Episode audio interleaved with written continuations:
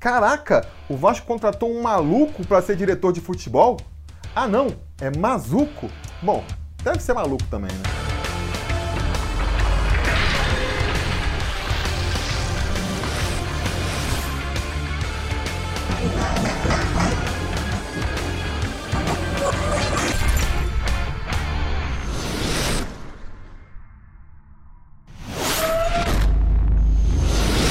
Torcida vascaína, Felipe Tiru de volta na área hoje para comentar aí sobre o novo diretor de futebol do Vasco, André Mazuco, um nome que foi apresentado aí na segunda-feira, dia 3 de junho, e que já causou muito rebuliço na internet. A torcida não gostou desse nome e não sem motivo, né? É um nome inexpressivo que vem aí para a pasta sem nenhum grande trabalho no seu portfólio, vamos dizer assim. Muito pelo contrário, né? Teve passagens bem medianas por Paraná, Paysandu, participou ali da campanha do rebaixamento do Paysandu para a Série C e que realmente não parece ter envergadura ali a experiência necessária para quem vai assumir um clube do tamanho do Vasco na situação em que o Vasco se encontra. Eu mesmo nunca tinha ouvido falar sobre esse sujeito até começarem aí a pipocar as notícias de que ele seria o futuro diretor do Vasco. E a gente analisando aí a, a, as informações que chegaram, não temos muito motivo mesmo para nos empolgarmos, né? Ele estava justamente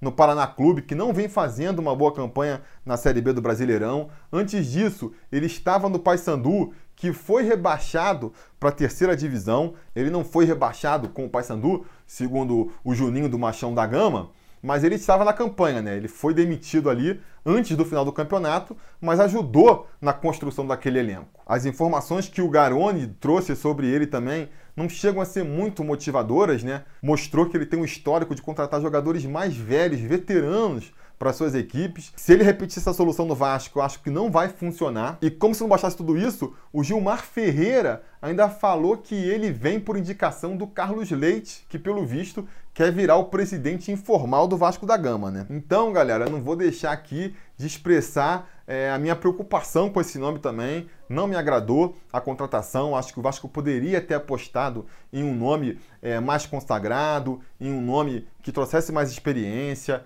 até para trazer uma tranquilidade para a torcida, né? Isso também ajudaria. É importante você tentar chamar a torcida para o seu lado. Eu sei que a diretoria do Vasco, eu sei que o Campelo não leva muito em consideração a torcida, mas, amigo, quanto mais você provoca a torcida, mais fácil é de ter vaia depois, mais fácil é de ter protestos, mais pega para o seu lado, mais pega para o seu lado. Ouve esse recado que eu estou falando aqui. Mas, enfim, apesar de todos os indícios aí indicarem que foi mais uma má escolha do Alexandre Campelo, eu vou aqui dar uma chance para o garoto aí, né, o André Mazuco, provar o seu potencial. Eu acho que a situação do Vasco no mercado também está tão queimada que seria muito difícil você trazer um profissional de mais renome, um profissional realmente qualificado e que tem é, possibilidade de ir trabalhar em outros clubes. Na atual situação, dificilmente viria para o Vasco. Se viesse, viria cobrando muito caro, um dinheiro que o Vasco muitas vezes não tem para pagar. E diante desse cenário, de repente você investir num nome novo